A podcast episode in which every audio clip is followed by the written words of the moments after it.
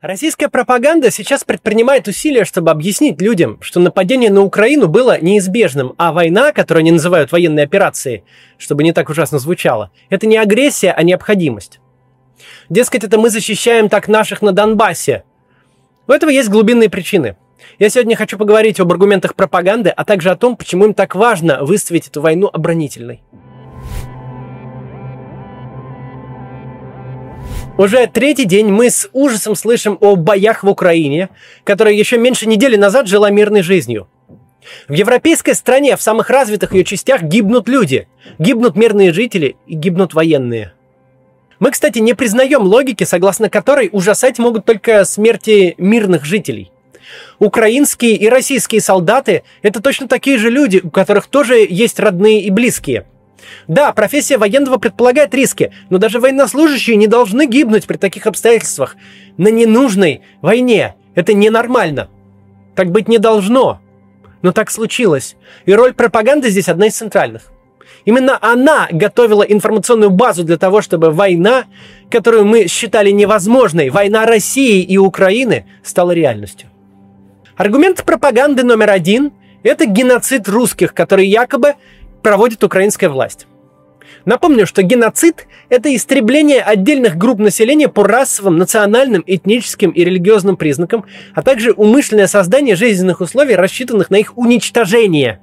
Между тем, география геноцида русских, по версии пропагандистов в Украине, весьма специфичная.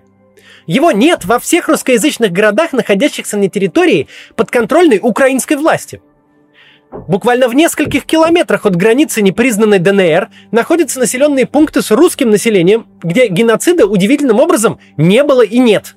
Крупный город Мариуполь расположен почти у самой границы ДНР.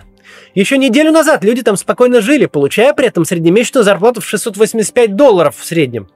Город с символическим названием Славянск какое-то время находился в составе ДНР, а потом был э, возвращен под контроль украинской армии. Никакого геноцида русских там устроено не было. Геноцид русских якобы 8 лет происходил исключительно против тех русских, кому посчастливилось оказаться на территории ДНР и ЛНР. В результате подмены понятий под геноцидом в данном случае подается жизнь на линии фронта. Гибель или ранение в результате артиллерийских дуэлей между украинскими войсками и армиями непризнанных республик. Добавим к этому существование вне какого-либо правового поля людей, в, и этой территории в искусственно созданных квази-государствах, которые много лет не признавались даже Россией. А какова причина такого существования на вечной передовой и в каком-то постоянном подвешенном состоянии? Почему же в ДНР и ЛНР так, а в пяти километрах от них в Мариуполе все это время не так? В 2014 году в русскоязычных городах Украины прошли протесты против смены власти, которая произошла после Майдана и бегства президента Януковича. Протесты для демократической страны – это вообще-то нормально, это дело обычное. Однако в Донецк и Луганск прибыли мрачные вооруженные люди под руководством Игоря Стрелкова, по всей видимости, из России, которые захватили там власть и отторгли эти города от Украины. И это все стало землей без нормального правового статуса и превратилось в постоянную прифронтовую зону с обстрелами, страданиями миллионов людей, беженцами и гибелью, к сожалению, тысяч людей. В городах вроде Харькова, где акции протеста тоже были, но э, захвата и отторжения от Украины не произошло, жизнь продолжилась своим чередом. Никто русских там не убивает. Русские живут там, пусть в небогатой, но признанной европейской стране. И они вовсе не спешат в ДНР или ЛНР, где большинство гражданских сервисов не существует, а у кого автомат, тот и власть. Особняком в этом ряду стоит Одесса, где в 2014 году произошла страшная трагедия – в пожаре погибло много людей. Но факт остается фактом. Все последующие годы русские в Одессе как жили, так и продолжали жить. И их жизнь в Украине по качеству не шла ни в какое сравнение с жизнью на территориях, которые были от Украины отторгнуты и подвешены в юридическом вакууме. Для русских последние 8 лет жизни в Одессе, Харькове, Мариуполе, которые якобы оккупированы нацистами из Украины, и в Донецке и Луганске, которые якобы были от нацистов спасены. Это две совершенно разные жизни. В выигрыше оказались те граждане, кого не спасли от геноцида нацистов. В конце концов, внутри Украины у них-то как раз сохранилась возможность голосовать за русскоориентированных политиков и влиять таким образом на свою жизнь. Те, кто имел счастье оказаться в ДНР и ЛНР, возможности проголосовать за своих прорусских политиков на украинских выборах лишились. Прорусские политики стали получать в Украине меньше голосов. Если подвести под этим черту, население русскоязычных украинских городов преимущественно русское намного хуже себя чувствует в Донецке и Луганске, чем в Мариуполе, э, Днепре, Харькове или Одессе – это просто факт. Он подтверждается и статистикой, и экономикой, и позициями людей, которые наблюдаются в социологии и при голосовании на выборах. Это просто так и есть. Так может быть, всем бы было бы лучше, если бы никто этих людей не пытался спасать? Может быть, именно в попытке этого спасения военной силой и возникла вся проблема? Другой аргумент Путина и пропаганды состоит в том, что Украину наконец-то освобождают от нацизма – этот аргумент выглядит совсем уж странным. Да, в Украине есть националисты. Они иногда проводят акции и занимаются политической деятельностью. Националисты есть вообще-то и у нас. И они совсем неприятные политические силы, скажем так. Однако в Украине ни властью, ни поддержкой в обществе националисты не обладают. На выборах президента в 2019 году кандидат от националистов набрал 1,6% голосов парламент националисты по партийным спискам не прошли, так как не преодолели э, процентный барьер. Зато второе место в Верховной Раде получила достаточно прорусская партия, и она набрала бы еще больше голосов, если бы русскоязычные жители непризнанных республик могли бы за нее голосовать. Россия сейчас якобы освобождает Украину от нацистов, которые даже не представлены в парламенте. Уж точно никаким образом под описание украинского нациста, захватившего власть, не подходит президент Украины Владимир Зеленский. На момент избрания он даже не использовал украинский язык. Всю деятельность свою он вел на русском. По национальности он еврей, о чем он сам много раз говорил. В свое время он зарабатывал на съемках и выступлениях в России. И, в общем-то, в России известен как актер был. И украинцы выбрали его президентом. В первом туре он набрал большинство голосов в большей части областей, и в том числе в городе Харьков, в Одессе и в Днепре. То есть это всенародно избранный президент, и он уж совсем не националистически настроенный. Именно его хотят сейчас свергнуть российские войска, намеревающиеся захватить Киев. Вы только вдумайтесь, нам пытаются доказать, что Зеленский – это нацист, которого должна свергнуть иностранная армия. Как могу быть нацистом я? Расскажите об этом моему деду, который прошел всю войну в пехоте советской армии, а умер полковником в независимой Украине. Вещи, которые я тут говорю, вроде бы кажутся очевидными. Но пропаганда говорит иначе. И, конечно, кто-то этому верит. Таких людей сейчас не большинство, но они есть. Многие пишут в комментариях, что у них родственники и даже родители верят в доброго Путина, спасающего наших. Тут надо понимать, что пропаганда – мощный инструмент, а идти против того, что кажется официальной линией, обычным людям трудно. Старайтесь не ругаться с родственниками и друзьями, а спокойно постарайтесь им объяснить, что происходит – и старайтесь не распространять возмутительные позиции, которые а, они говорят, которые вы слышали. Вы, вы слышите от них. Ведь мы с вами, когда слышим, что кто-то против войны, мы об этом не пишем. Ну, потому что это естественная позиция порядочного человека. Нам кажется, что это понятно. Если нам родители или знакомые говорят, что они против войны, мы не идем писать об этом куда-то. Однако, если нам попадается кто-то, кто за войну, то сразу хочется об этом написать в чаты, в комментарии, в паблик, в личку мне многие пишут. И в итоге, э, так как про тех, кто против, пишут мало, а про тех, кто за, много, маргинальное меньшинство, ну или просто меньшинство, кажется большинством. Не стоит распространять такие позиции. Не нужно писать о тех, кто за войну. Теперь давайте от обсуждения пропаганды перейдем к субъективным ощущениям. Все, что я сейчас скажу, относится в первую очередь к э, моей российской аудитории. Еще на этапе эскалации конфликта мы наблюдали, насколько подло и цинично Путин апеллировал к Великой Отечественной войне, чтобы обосновать свою собственную агрессивную войну. Проблема в том, что мы действительно помним Великую Отечественную войну, и не в изложении Владимира Путина. Поэтому, когда мы видим фотографию, на которой жители Киева или Харькова ночуют в метро, то у нас сразу срабатывает ассоциация. Мы вспоминаем фотографии москвичей, которые были вынуждены ночевать на станциях метро в 1941 году. Многих россиян разных поколений на стене, во ВКонтакте и Фейсбуке появились строки из известной советской песни. 22 июня, ровно в 4 часа, Киев бомбили, нам объявили, что началась война. Это никакой не флешмоб, просто у людей, независимо друг от друга, всплывает в голове одна и та же ассоциация, когда мы слышим о бомбежках Киева. Не случайно создатели «Бессмертного полка» Сергей Лапенков и Сергей э, Колотовкин охарактеризовали нападение на Украину словами «наши деды нас бы прокляли». Это слова людей, которые создали самую народную акцию памяти о Великой Отечественной войне в истории России. Важно понимать, как россияне воспринимают свою историю.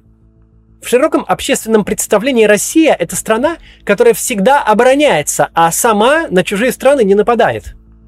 Я вовсе не хочу вступать в исторические дискуссии о том, насколько такое понимание прошлого соответствует объективной действительности. Нам сейчас важно тут то, что такое представление есть у широкой массы людей – Вернее, оно было раньше. 24 февраля, на следующий же день после Российского Дня Защитника Отечества, Владимир Путин разрушил нашу картину мира. Нам до сих пор кажется, что этого не может быть, потому что этого не может быть никогда. Ведь Россия по определению не может быть агрессором. Но в этот раз это так. И осознание того, что это так, причиняет настоящую боль даже тем людям, которые всегда были максимально далеки от всякой общественно-политической дискуссии. Потому что слова «Россия» и «агрессор», находящиеся в одном предложении, выбивают почву из-под ног у каждого россиянина. Россия вероломно напала на другую страну. Эти слова звучат примерно так же, как фраза «небо упало на землю». Но именно так и есть. Нападение потому и вероломное, что оно ломает веру –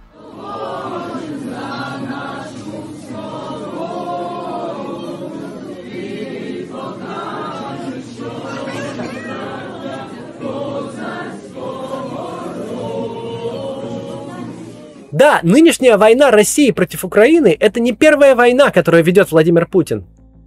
Но это первая война за долгие очень годы, в которой мы не видим никаких полутонов. Есть белое и черное. Впервые за 77 лет. Все очень просто. Одни напали и вторглись, а другие защищаются. И защищается не Россия. На нашей памяти были Чечня, Грузия, Крым, Сирия – Каждое из этих событий оставляет пространство для дискуссии о роли Российской Федерации. Например, в Чечне и Сирии противниками российской армии был международный исламский терроризм. Тут можно перефразировать Черчилля сказать, это было такое зло, что если бы сам сатана решил против него бороться, то у меня нашлась бы пара добрых слов о сатане.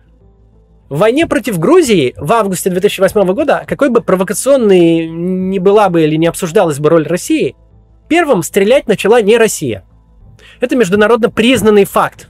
Аннексия Крыма в 2014 году была обставлена не как нападение на Украину, а как праздник с вежливыми людьми и котами. Там не велось никаких боевых действий, никто ни в кого не стрелял, не погибали люди. Что же касается Донбасса, то тут Россия в принципе не признавала себя участницей событий и отрицала присутствие там российских военных. И это многим давало своего рода спасательный круг, мол, наша страна тут ни при чем. Но сейчас нет никакого спасательного круга и никакого дна под ногами. Российская армия напала на Украину. Это факт, который невозможно отрицать. Этот факт нельзя обойти или как-то вывернуть наизнанку, а любая попытка его оправдать вынудит сторонника войны строить нежизнеспособные логические конструкции. Самой очевидной точкой зрения стала позиция «нет войне». Она интуитивна. Она продиктована нашей моралью, которая во многом как раз восходит к Великой Отечественной войне. В эти дни совершаются преступления не только против настоящего и будущего. Владимир Путин, который настолько увлечен историей, сам же облил черной краской всю историю путинской России. А это пока что вся история России в 21 веке. Если вы давно смотрите мой канал, то могли заметить, что каждое решение Путина мы всегда рассматривали по отдельности. Рядом с критикой могли соседствовать и комплементарные выражения. Например, мы считали, что если Путин зачем-то захотел освободить от террористов сирийскую Пальмиру и провести там концерт симфонической музыки, то уж за это его ругать-то как-то странно. За хорошее дело можно и похвалить. Но с этой недели такой дискуссии больше не существует. Для стороннего наблюдателя, который не готов копаться в нюансах, Чечня, Грузия, Крым и Сирия отныне не являются отдельными событиями, которые следует оценивать индивидуально – для массового зрителя это теперь звенья одной цепи, а вся история России в 21 веке – это цепочка военных агрессий. Я лично так не считаю. Но после того, как Россия напала на Украину, любой человек, который попытается объяснить, что до этого Россия иногда делала какие-то правильные вещи, окажется в заведомо уязвимой позиции. Его просто не поймут. Потому что все предыдущие 22 года правления Путина отныне будут рассматриваться через призму нападения на Украину, через призму бомбежки и атаки с помощью танков и артиллерии украинских городов. И даже то немногое светлое, что было с 2000 года, теперь выкрашено в черный цвет. Тем не менее, мы не должны впадать в апатию и отчаяние. Прежде всего, давайте избавимся от липкого чувства вины. Если жертва, находящаяся в заложниках у маньяка, будет чувствовать, что она в этом виновата, то от этого лучше только маньяку. Я говорил раньше и повторю еще раз. Аналогии с историей немецкого народа неуместны. В 30-е годы уровень политической культуры немецкого общества был на одном уровне с политической культурой фюрера. В России принципиально иная ситуация. Глава государства безнадежно отстал от российского гражданского общества. Мы живем с ним даже не в разные эпохи, а в разных мирах. Но это не навсегда. Путин это не Россия. Путин это просто затянувшийся эпизод российской истории. Как бы долго этот человек не удерживал власть, он все равно однажды уйдет, а Россия будет существовать. И уж если хочется аналогии с Германией, то посмотрите на современную Германию. Четвертая экономика на планете и сильнейшая в Европе. Это красивая страна, куда едут отдыхать, работать и учиться. А из послевоенной истории Германии не исчезли ни Бетховен, ни Гетте, ни Дюрер. У Германии нормальные отношения и совместные экономические проекты с соседями, и довольно давно – Просто потому, что соседям все равно однажды приходится налаживать диалог, ведь друг от друга они физически никуда не денутся. Самые мрачные времена однажды проходят. В темные времена хорошо видно светлых людей. Интернет и социальные сети подарили нам возможность увидеть, что мы переживаем боль не в одиночестве. В первый день войны из ниоткуда возникли черный прямоугольник и лозунг «Нет войне», символ антивоенных настроений – мы видим их на личных страницах самых разных людей, даже у тех, от кого совсем не ожидали гражданского высказывания. К таким проявлениям гражданственности нельзя относиться снисходительно. Кто-то скажет, хэштегом танк не остановишь. Но у постов в соцсетях и нет такой задачи. Они нужны для того, чтобы большинство, которое не хочет войны, осознало, что оно большинство. Поэтому важно, чтобы каждый из нас что-то написал для своих знакомых и друзей. Так что большие молодцы все те, кто хоть что-то сейчас делает и кто высказывается. Конечно, восхищает мужество тех, кто идет на антивоенные митинги. Но и те, кто просто пишут, тоже молодцы. Тем, что вы высказываетесь, вы поможете себе и дадите другим понять, что со своими переживаниями они не одиноки. То, что простым людям сейчас так больно, говорит о том, что они стали ощущать ответственность за свою страну.